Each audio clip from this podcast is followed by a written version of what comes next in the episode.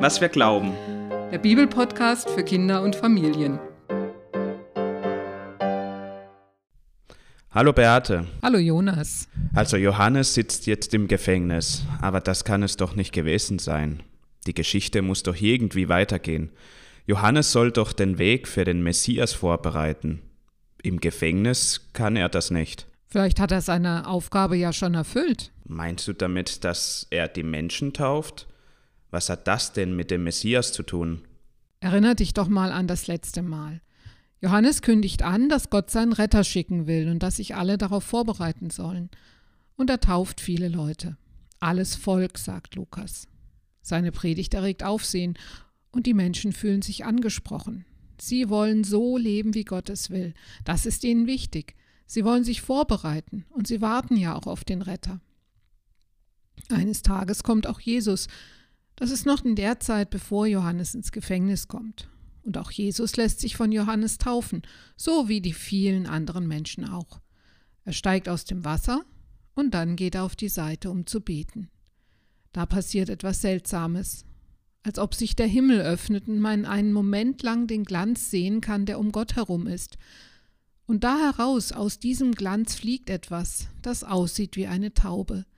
Leuchtend, schnell wie ein Wimpernschlag, fliegt hin zu Jesus und ist schon wieder verschwunden. Und eine Stimme ist zu hören. Du bist mein lieber Sohn, über dich freue ich mich. Ja, gut, das macht jetzt Sinn. Also Johannes hat Jesus getauft. Und warum hat Jesus das nötig? Er ist doch schon Gottes Sohn. Das mit der Taufe, das ist Lukas vorgegeben. Das gehört zu den Jesus-Geschichten dazu. Mit der Taufe beginnt die Geschichte Jesu im Evangelium des Markus. Lukas erzählt eine Vorgeschichte vor der Taufe und er sagt, von Anfang an, schon vor seiner Geburt war klar, dass Jesus der Messias ist. Aber deswegen hat Lukas jetzt ein Problem. Und deshalb erzählt er die Taufe von Jesus auch nur ganz kurz. Aber er erzählt sie.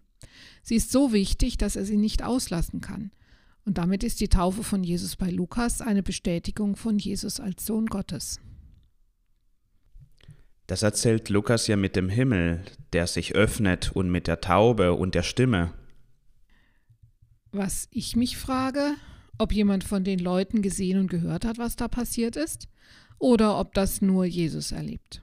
Lukas lässt das nämlich offen. Das ist nicht wichtig für ihn. Das ist eine gute Frage. Vielleicht ist das ja für uns auch so. Jede und jeder von uns erlebt die Taufe ja ganz unterschiedlich, je nachdem, wie wir das für uns deuten und spüren. Zumindest wenn man alt genug ist, um sich an seine Taufe zu erinnern. Ich erinnere mich nicht an meine Taufe. Ich bin als Baby getauft worden. Für mich war deshalb die Konfirmation ganz wichtig, der Segen von der Konfirmation. Aber Jesus ist ja erwachsen, als er getauft wird. Mir scheint, für Lukas ist aber etwas anderes viel wichtiger als die Taufe. Jesus ist ungefähr 30 Jahre alt, als er getauft wird, und die Leute wissen, Jesus ist der Sohn Josefs. Und dann zählt Lukas den ganzen Stammbaum auf von Josef. Manche Namen sind bekannt, aus anderen Geschichten in der Bibel, aus dem Buch der Könige, aus den Büchern der Propheten oder aus dem ersten Buch der Torah, dem ersten Buch Mose. Und so reicht der Stammbaum, den Lukas hier aufzählt, über König David bis zu Adam, dem ersten Menschen.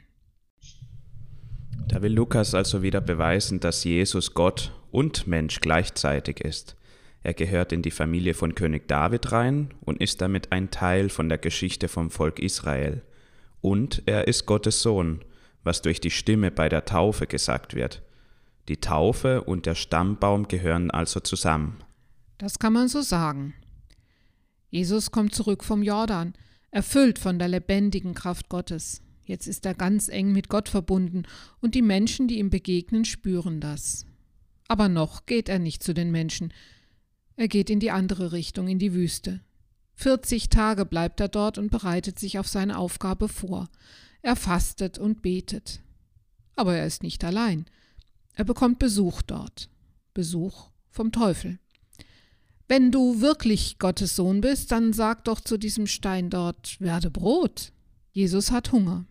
Aber er sagt, in der Tora steht, die Menschen leben nicht nur vom Brot. Aber der Teufel lässt nicht locker. Er lässt Jesus die ganze Erde sehen wie einen bunten Teppich. Alle Länder der Welt, die Meere, die Flüsse und Berge, alles liegt ihm zu Füßen. All das, die Macht, das zu beherrschen, die ganze Welt gebe ich, denn sie ist mir gegeben und ich kann sie geben, wem ich will. Bete mich an, so soll das alles dir gehören. Jesus antwortet, Du sollst nur Adonai, deinen Gott, anbeten und nur ihm allein dienen. So steht es in der Torah. Dann nimmt der Teufel Jesus mit nach Jerusalem. Er stellt ihn auf die höchste Mauer des Tempels. Wenn du wirklich Gottes Sohn bist, so spring hinunter. In den heiligen Schriften heißt es doch, Gott wird seinen Engeln befehlen, dass sie dich bewahren, und sie werden dich auf Händen tragen, damit du deinen Fuß nicht an einen Stein stößt. Jesus schüttelt nur den Kopf. In der Tora heißt es, du sollst Adonai deinen Gott nicht auf die Probe stellen. Da verschwindet der Teufel und lässt Jesus allein. Das sind ein paar Dinge, die mir auffallen. Warum geht eigentlich Jesus 40 Tage in die Wüste? Da fallen mir mehrere Sachen zu ein. Unsere Fastenzeit dauert ja auch 40 Tage von Aschermittwoch bis Ostern. Das hängt bestimmt mit dieser Zeit, die Jesus fastet, zusammen, oder? Ja, und mir fallen noch ein paar andere Geschichten aus der Bibel ein. Da ist zum Beispiel die Geschichte von Mose. Als Mose die Tafeln mit den zehn Geboten bekommt, bleibt er 40 Tage und Nächte auf dem Berg Sinai. Das ist auch eine ziemlich wüste Gegend, zumindest wird es so erzählt. Und dort fastet Mose auch. Zumindest nimmt er nichts zu essen und zu trinken mit. Und die andere Geschichte? Das Volk Israel zieht 40 Jahre durch die Wüste, bis sie endlich in das Land kommen, das Gott ihnen zum Leben gibt. Und das alles spielt in unserer Fastenzeit mit rein. Und zwar als Zeit der Vorbereitung. Ich kann mir mehr Zeit für Gott nehmen, wenn ich nicht die ganze Zeit für Essen sorgen muss. Damals konnten die Leute ja nicht einfach in den nächsten Supermarkt gehen und alles kaufen. In einer Mahlzeit steckt viel Zeit und Arbeit und die fällt weg, wenn ich faste. Jesus ist in der Wüste und bereitet sich auf seine Aufgabe vor. Er nimmt sich Zeit für Gott. Später wird von ihm erzählt, dass er sehr gerne mit seinen Freunden und Freundinnen gefeiert hat und gegessen und getrunken. Das Fasten am Anfang ist wirklich etwas Besonderes, und deswegen glaube ich, dass es vor allem eine theologische Bedeutung hat. Dazu passt ja dann diese Sache mit dem Teufel. Da habe ich mich auch immer gefragt, was der in der Geschichte zu suchen hat. Man kann es natürlich auch so verstehen, dass in diesem Moment der Ruhe nicht nur das Gute und Schöne sichtbar wird, sondern auch das Böse aufploppt, das in uns ist oder um uns. Genau so verstehen das manche Psychologen, wie du das gerade gesagt hast. Der Teufel kommt in der Bibel so gut wie nicht vor. Die ganz wenigen Stellen, die es gibt, das ist vor allem im Buch Hiob. Da heißt der Teufel Satan. Und Satan gehört zum Hofstaat von Gott. Seine Aufgabe ist es, über die Erde zu streifen und Gott davon zu berichten, was er sieht, und zwar als Ankläger. Er repräsentiert damit die dunkle Seite von Gott, das, was wir an Gott nicht verstehen. Unser deutsches Wort Teufel kommt vom griechischen Diabolos, das heißt Durcheinanderwerfer. Im Lauf der Jahrhunderte wurde er zum Gegenspieler Gottes. Aber was ist dann seine Aufgabe in dieser Geschichte? Ich finde, das ist wie ein Test. Ist Jesus wirklich bereit für seine Aufgabe? Ist er stark genug, sich gegen das durchzusetzen, was uns Menschen in unserem eigenen Interesse verlockt? Es sind ja zwei sehr irdische Dinge, die er Jesus anbietet. Essen und Macht. Macht über die Menschen und die Engel, also unbegrenzte Macht im Himmel und auf Erden. Und das wünschen sich ja auch viele Menschen, Macht haben über andere. Auch wenn das ganz schön schief gehen kann. Aber Jesus besteht die Probe und Lukas zeigt ihn uns nebenbei als Schriftgelehrten. Jesus kennt sich gut aus in der Torah und kann sogar den Diabolos mit seinen Argumenten schlagen.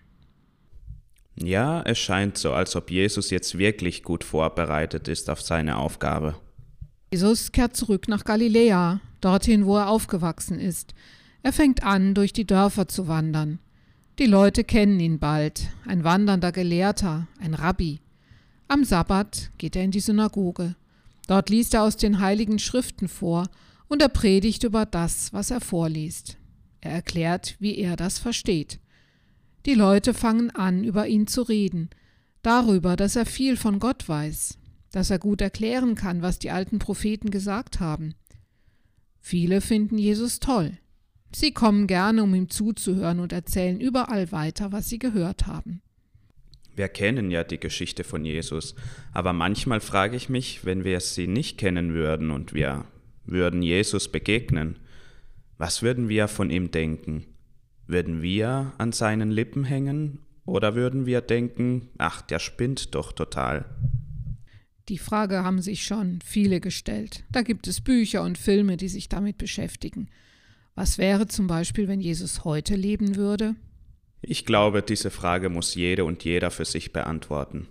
Aber wir können uns ja auf jeden Fall an dem orientieren, wie Jesus mit anderen Menschen umgegangen ist und wie er von Gott erzählt hat. Und davon erzählen wir das nächste Mal weiter. Bis dann. Bis dann.